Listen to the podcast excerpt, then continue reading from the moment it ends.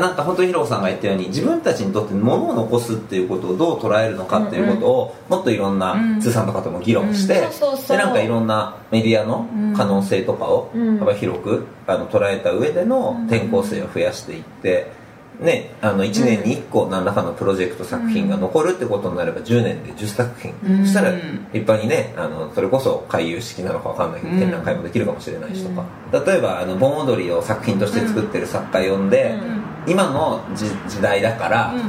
ポスト震災の時代だからこそ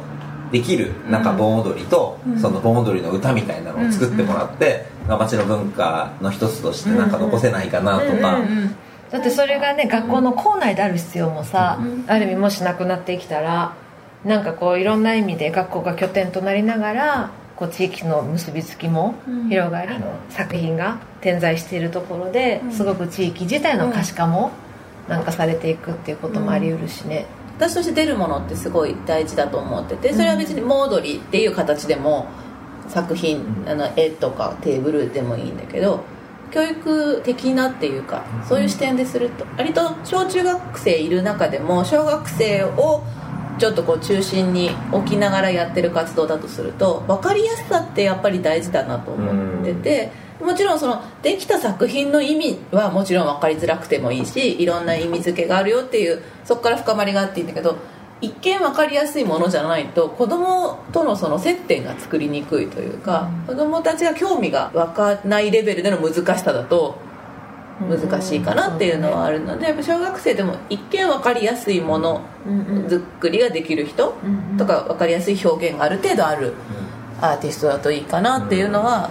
個人的にはちょっとそういう意味で去年と今年は2人ともある意味分かりやすいというか。なんかあの去年と今年見てて面白いなと思ったのはえっとやっぱりさつまりあそこに人がいてさ、うん、転校生でさ、うん、まああの言葉の量交わす量は人それぞれかもしれないけど何か物を作っている人っていうこともさることながら日常を共有している人になっているじゃん。林さんとか、ね、また帰ってきたっていう、うん、転校生。の結構重要なポイン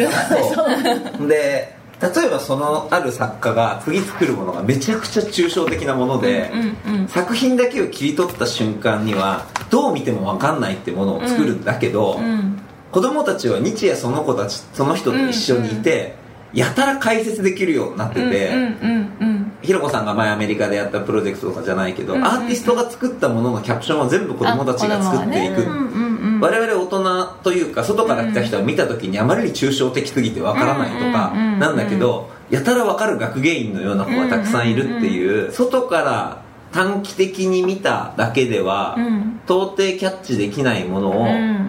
あるところにだけ何かが漂っているっていうのは、ちょっと見てみたいなって気がして、うんうん、そういうのは面白いと思う、ね、あの私が分かりやすいって言ったのは、うん、私たちの脳で考える分かりやすさじゃなくて、うんうん、子供の感覚での分かりやすさっていうのかな。もしかしたらとっつきやすさとかなのかもしれない、うんうん、そうなってきた時のあそこの転校生として求められる、まあ、人のなんか資質、うん、それは別に必ずしも優しいのがいいとかそういうわけではなくて、人としての何かをこうなんか持ってる人っていうのは魅力がある人っていうのは意外と大事だね、あとなんかもうある意味手見てかっこいいっていう絵を描くとか何か所作がかっこいいとかなんかこうかっこいいの定義もいろいろあるかもしれないけど、うん、なんかやっぱりこう美しいっていう姿科目もやっぱりこう絵を描いてるところすごく魅力的だし、うん、棟梁もこうなんか刻んでるところも魅力的だし、うん、っていう何かこう言葉では表せない、多分魅力を醸し出してるってやっぱアーティストの中で多いわけじゃない、でもなんかそういう言葉では語れないことっていうものも含めてあそこの状況を作れたら多分いいよね、ね、であとその分かりやすさっていうところの話もすごくそうだなと思うのは多分子供に限らず多分私たちの多分生きてる世界ってかなりハイコンテクストで多分生きてる世界でもあると思うんだよね、ある一定の例えば関心とそうで。でちょっと私たちも仕事で一歩外出るとそのやっぱりアートってわからないとかっていう少しこう全然いい意味でこう違うことを日々やっている人たちがいた時にじゃあそこの共通してる部分って何なのかなっていうことをやっぱり常々考えると例えば食とかみたいなことになると一気にキュッとこう距離が縮まってでもアーティストは食の捉え方っていうのはこんなんなんだよって、いや食ってこっちはこうなんだよっていう、なんかこう共通の言語を持ちながら何か会話が広がっていくっていう状況ってやっぱりすごく望ましいなっ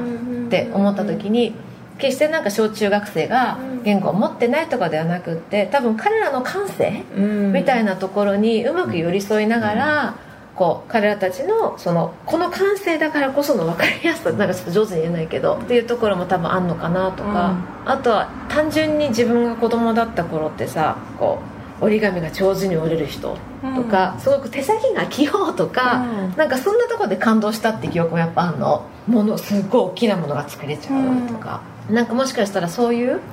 こう形だとか技術的なものの分かりやすさっていう、もしかしたらことかもしれないしね。なんか子供たちのためにやるっていう形のワークショップ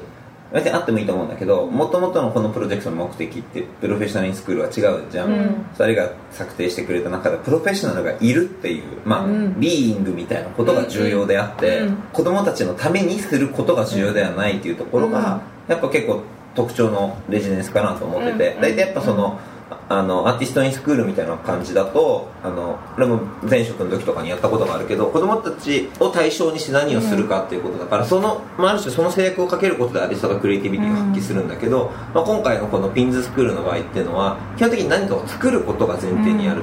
と、そうなってくると今のあの話を聞いてて思ったんだけど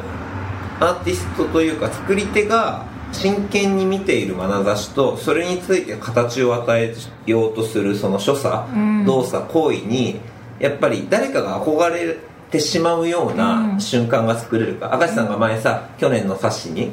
作ったさ、うん、あのフォトの中で窓からずっと見てる。であの見とれてしまうとか、声をかけることすらはばかられるというか、ただ見てたいみたいななんかその瞬間ができることがいやひょっとしたら一番重要なのかなと思って、それがもしかしたら一人にとっての何かっていう、その時間見続けてしまう時間みたいな、そういう状況があのそれもやっぱりその見る側のさ、ある種のその見たくなる状況とか、好奇心とか、まあ、そういうところの兼ね合いだし、こちら側が用意してそう綺麗にはまるものではないけど、それがいかにこう生まれるかみたいなね、ところなのかなと思ったけど。どうかなそうね。いやすごいそう思う。あのねこっちが仕掛けられるものでもないから何かが生まれるだろうと信じてやってるけど、うん、その声もかけられずに見てることって本当にあると思ってて憧れてっていうのもあるけどまず何してるんだろうとか、うん、そのとすごい棟梁だったらずっと削ってるとかね。何回削るのみたいなこと、まあ、何日もこの人同じことやってるよって。でもなんでだろうって。そのこだわりの部分とかデッサンがもう黒板にびっしり貼ってあって。で1枚の絵を作るのにこんなにたくさんデッサンデッサンって言葉も子供は知らないと思うけど、こんなにたくさん絵描くんだってこの1枚でもなんかもう素晴らしい絵なのに何これ下書きっていうか練習なのっていうのにすごい驚いてて。でそれをたくさん書いてるっていうことを知るプロの仕事のプロセスをいかにそこの準備がちゃんとあって、こだわりを持って追求してるかっていうのは、肌で感じてると思うからものすごい大きい学びなんじゃないかななんかそうなってくるとさそれこそさっき話してたインビジブルのついての話の中でも出てきた、ちょっと例えば今年？今年鴨くんが最後展覧会をした後にやることなのか分かんないけどなんか子供たち自身がそれこそリフレクションとして何かをしてみても面白いかもしれない、うんうん、結局そこで自分が一番感動何を感じたのかっていうことだったりとか、うんうん、それを本当に一回メタ化して言語化することで、もう一度そこでのまさにまあ学びのベクトルが自分に向いてくる、これを自分はもっと意識的にやりたいと思ったとか、うんうん、なんかそれぐらいやっぱりそこであそこで見せてくれるプロの所作とか、うん。そこにいること、うん、全く自分たちの辞書にない職業の人が作り出すものになんか生まれる驚きっていうのはあるんだろうなと思って、だけど名付けの親になってほしいというかさ例えば最後じゃじゃんって見ました、じゃあ君たちこれ名前つけて。ね。なんか なんかそんなこともあり得るよね。ねそれこそね、まあ、タイトルなのか、さっき言ったキャプション、はぜひさ子供たちにちょっと、作ってほしいね、うんうん。で多分それも遅くもないと思うからじゃああのテーブル名前つけて。そうそうそういえば今思ったの。名前ないなと思って、そうそうないのよ。テーブルないよ。でもせっかくだからじゃあいろんなこと思い出してこの子に名前を付けるんだったら何、ってなった時になんかそれって出る気がするんだよね。自分が名付けられたように、なんかこうみんなで作ってきた。時間をかけて作ってきた、生まれました。でその子を育てたためにはなんかやっぱり呼び名あった方がいいよねみたいな、愛着を考えるとそうだね。なんかちょっとあり得るかもね、やっぱ名前を付けるっていうのは複数ある個体に対して差別化してそれにやっぱり特別な愛情を注ぐ瞬間だよね、そうだね。ぬいぐるみにしてもそうだし、ペットにしてもそうだし、やっぱりそれを固有のものとして認識して人に伝えていく、でもしかしたらその固有の名前っていうのは複数ある、そうだからさっきのインビジブルのことインビジっていうことにもなるかもしれないし、こう愛着が湧けば湧くほどもっとカジュアルにもなるし、逆にすごく自分事として名前に意味が、ね出てくるから、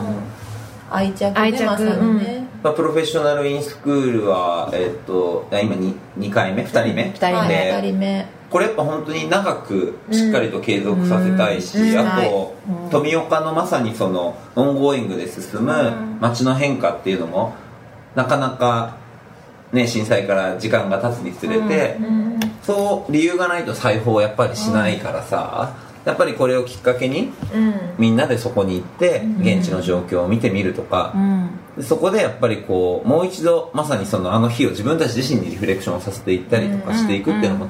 おそらくこのねプロジェクトの役割としては大切だよね、うん。うん、あると思う、あのそこはもう本当辛抱強くやるところもあれば、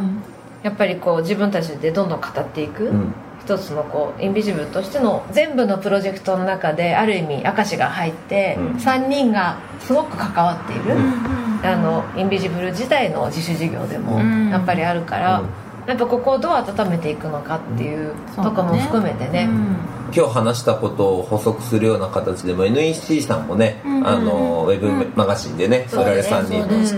取材してくれたりとか、自分たちでアーカイブとして作った冊子もありますし、またこの一つのピンズプロジェクトっていうところから、うん、まあ、インビジブルの活動だったりマカシさんが取り組んでるその教育っていうことだったりとかにも目向けてもらいたいしまた今度別な機会に明石さんにそのフィンランドに結構海外行ってねいろんな教育の現場視察してきたりしてるんで。その話もねちょっと聞いてみたいなと、うんうん、それこそ STEAM のこととかもそうだよね、ね、なぜやっぱり、うん、はい、アートとか建築っていう映画重要なのか、みたいな、うん、3人で話したいね、ね、うん、そのあたりもまた追って収録して、えー、配信していきたいなと思いますが「はい、インビジブルボイス」はい、じゃあ今日はこの辺りで。はい。はい。お願いします、ありがとうございます。インビジブルは、まあ、随時いろいろな形で一緒に活動してくれるメンバーを募集しています。いろいろな今プロジェクトが同時並行で走っているので、まあ、そこに、え、スタッフとして関わる人であったり、あと NPO 法人ということで、その参助会員を広く集める中で、えー、皆様からいただく金銭的な支援だけでなくて、まあ、応援だったりとか、まあ、そういうことも含めて活動を広げていくことが大切なことだと思っていますので、まあ、関心のある方は、ぜひインビジブルのホームページにアクセスいただいて、コンタクトのところからご連絡いただければなというふうに思っています。